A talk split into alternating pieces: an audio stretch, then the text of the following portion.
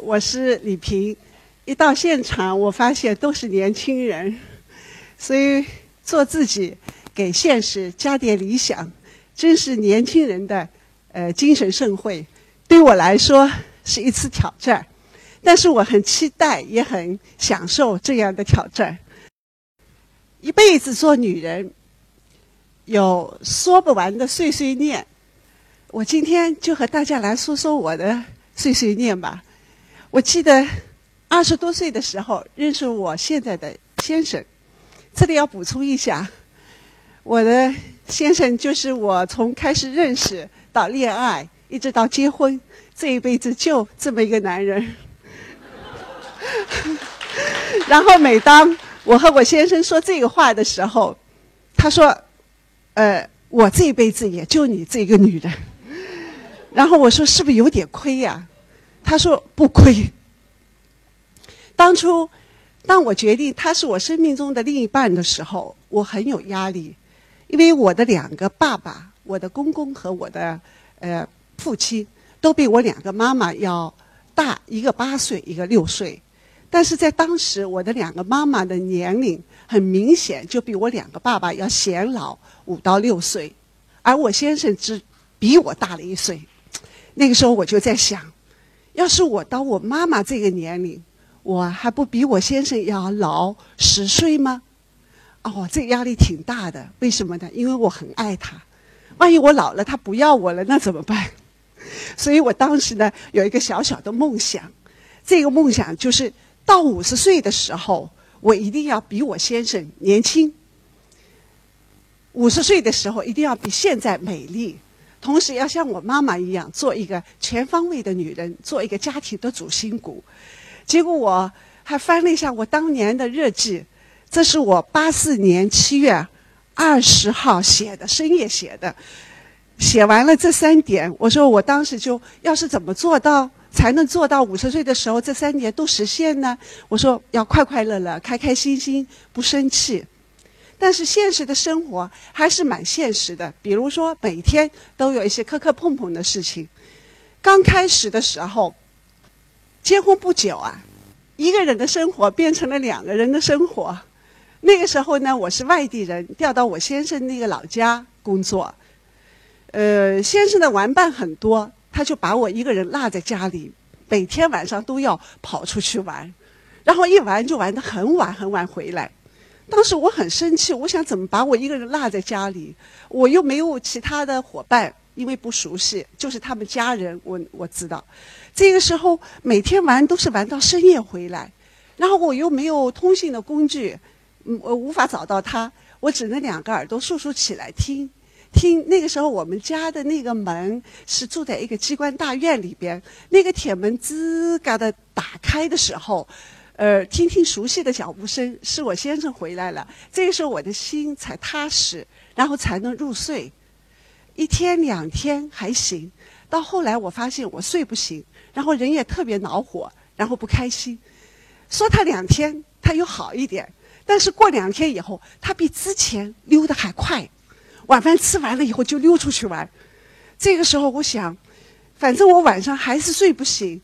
他在那儿玩，我不知道他玩什么，我就骑了个自行车，大街小巷的找。结果这个照片就是中间那张照片，我在一个小巷里面，远远看去，一个路灯下面，我的先生和他小时候的伙伴在那儿下棋。这个时候，我突然想到我小时候，我们那个时候玩都是小伙伴们一块玩耍，每天晚上在那个路灯下玩，都要妈妈来找我们，把我们喊回家才肯回家。而那个时候的内心就想，最好妈妈和爸爸早晚一点来来喊我们回家。这个时候，我突然发现，原来男人尽管成家，但是他还是个大男孩，他依旧贪玩。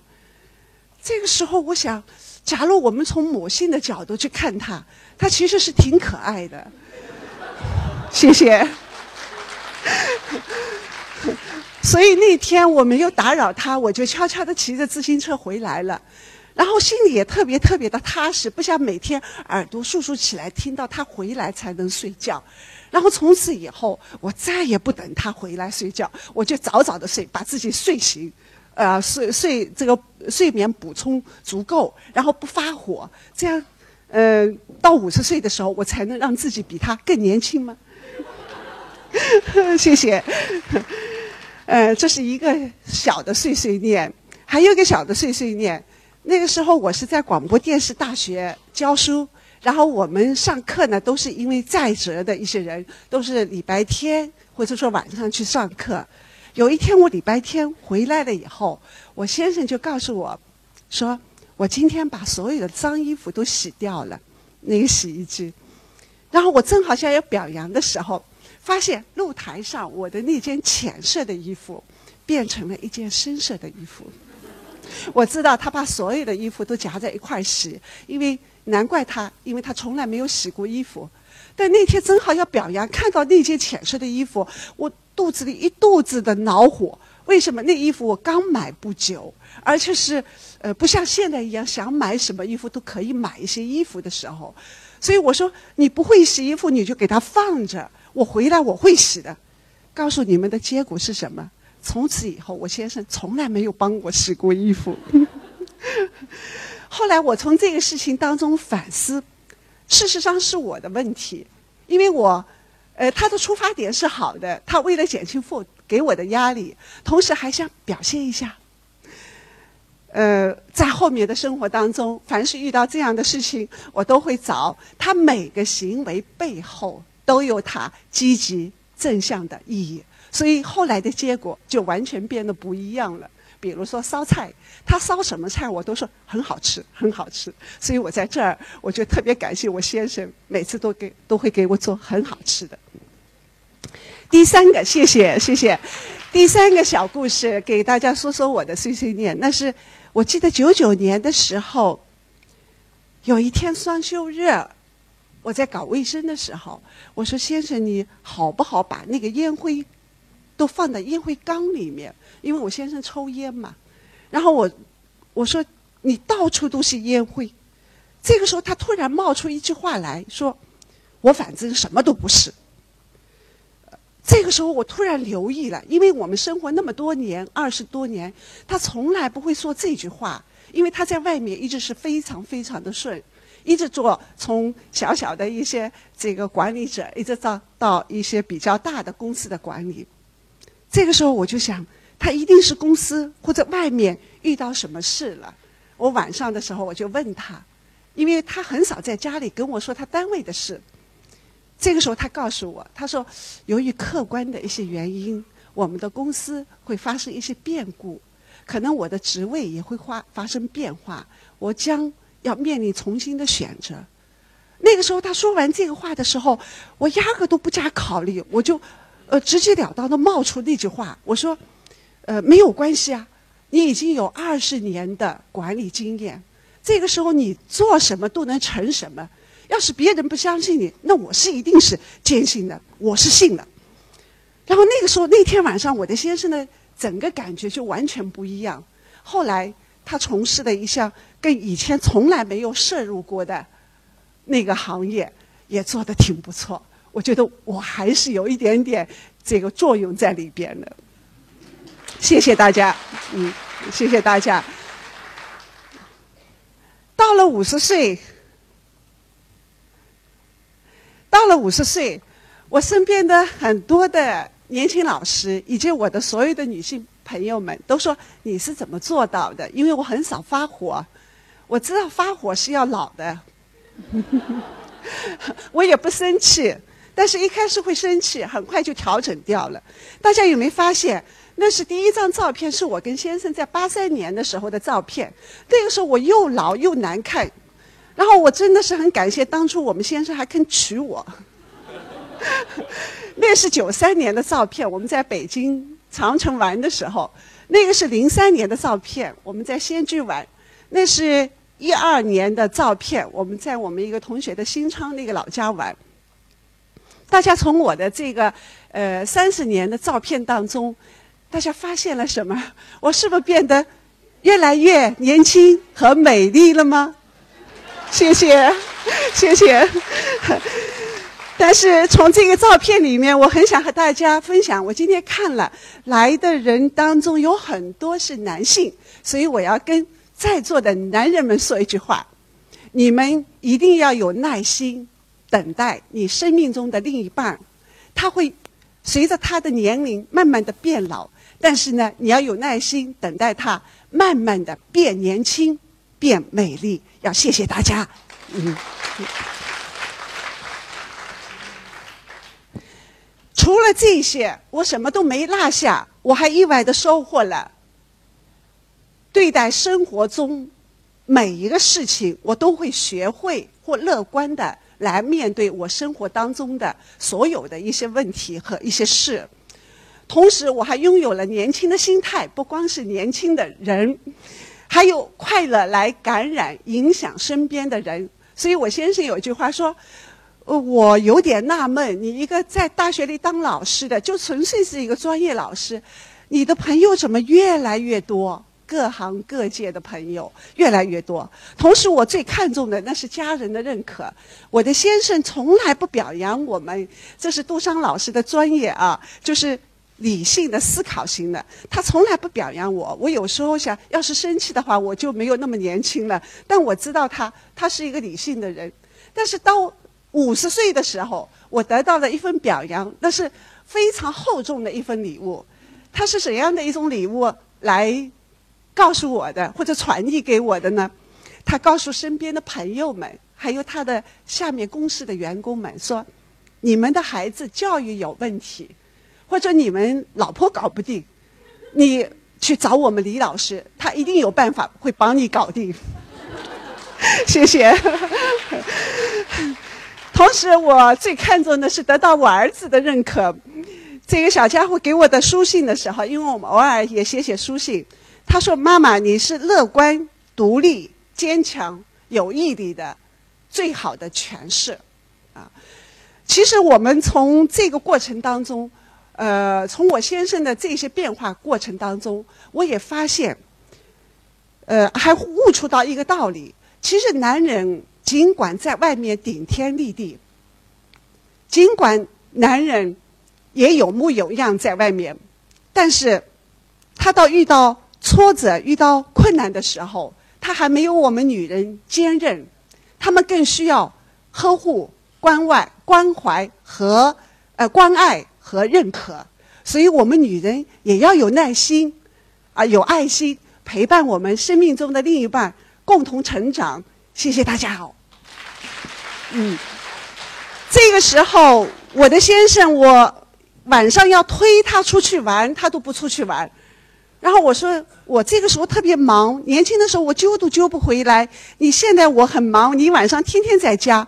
他回我一句话，他说：“你不是说我老说我没长大吗？我现在终于长大了。”这是我全面是生活当中的碎碎念，我也很想和大家分享我的职业的碎碎念。二零零二年的时候，我从会计的高级讲师转聘到副教授。这个可能在座的有些老师呃知道，我们原来是中专，后来升到高校，所以呢，这个时候呃我们是转聘。转聘完了以后，我就在想，扳着手指算算，离退休还有十二年。我想我在退休前，我一定还能做些更有意义的事情。那这那个事情是什么呢？听从内心的呼唤，我想做生涯规划，可能是我最想做的。那个时候，我从会计的老师慢慢的转向生涯规划的老师。当时的处境啊，倒是没有多想，因为当时我觉得也没有很多的顾虑，只是想凭自己的内心的那个声音走。当时的处境是什么呢？因为我们老师是按照我们上课的工呃这个课时来给我们发工资的，专职教师是这样的。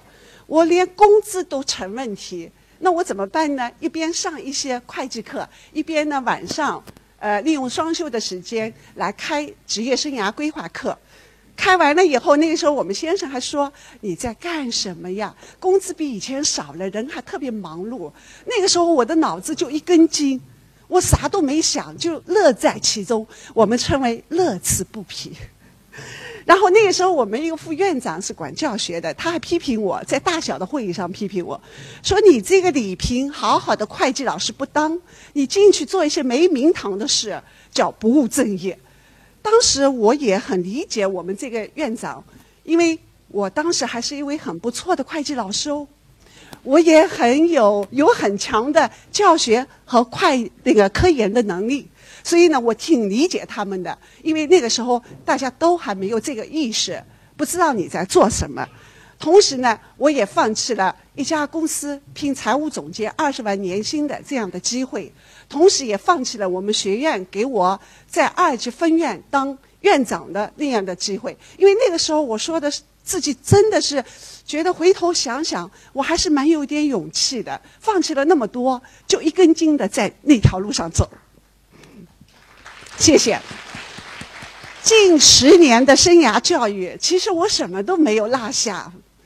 我也一个不小心，我的职称也全。过了，然后我职称也有了，呃，那个证书也有了，同时也获得了各种大大小小的荣誉。然后在专职教师当中，我也是呃很难得有这样能够获得我们系统的那个全国的优秀教师啊，不是我们教育系统，是我们全国供销社、供销合作社系统的呃优秀教师。这在我们学校作为一个专任教师，一个什么职位也没有的老师，我是第一位。同时，这十年我还获得了意外的收获。对于职业，我从来没有这么深刻的感受到，教师这份职业是非常非常享受的职业，快乐、幸福、安宁，并充满感激。对于工作，我也前所未有的每天那样的充满的一种激情。尽管要退休，我的同学也都退了，但是我好像我的生活还才刚刚开始呢。大家不要笑我。谢谢。对于未来，我还有一点点小小的使命感和愿景。那个使命感就是探索并分享幸福，用我教师、教练、妈妈的角色来帮助我们的学生，帮助年轻人能够规划生涯、幸福人生。我的愿景是让幸福人生最大化。三十年的时光说起来很长。有很多人已经不曾记得他当年的梦想。三十年说起来也很短，我们每天忙于读书，忙于生机，忙于我们的生活，匆匆而过。回头看看三十年，每天每天的生活真的是很现实。所以我也活在每天锅碗瓢盆的生活当中，也活在每天繁重琐碎的教学工作当中。那么是什么？让我一路走来，能够呈现出这样的一种生活状态呢？然后让我越来越感受到，这个生活是如此的幸福呢？三十年时光，从二十岁一直到五十多岁，我刚才说是临近五十，其实是我已经五十过半了啊！所以，呃，这个是我是今年的照片啊，今年的照片。所以我突然突然发现，这个过程当中。我明白了一个道理，原来是我快乐的生活，加上我有意义的工作，原来是我快乐每个当下的时候，我对未来还有那么一点点小小的追求和梦想，所以让我如此的快乐，如此的幸福，而且有了幸福，不光是年轻、美丽。呃，成为家庭的主心骨，同时还可以影响身边的人，把快乐传递出去，还有使命啊。所以接下来，我想把我的梦想延续，来传递我们做女人的那种幸福感。我们一辈子做女人，就做一个幸福女人吧。谢谢大家。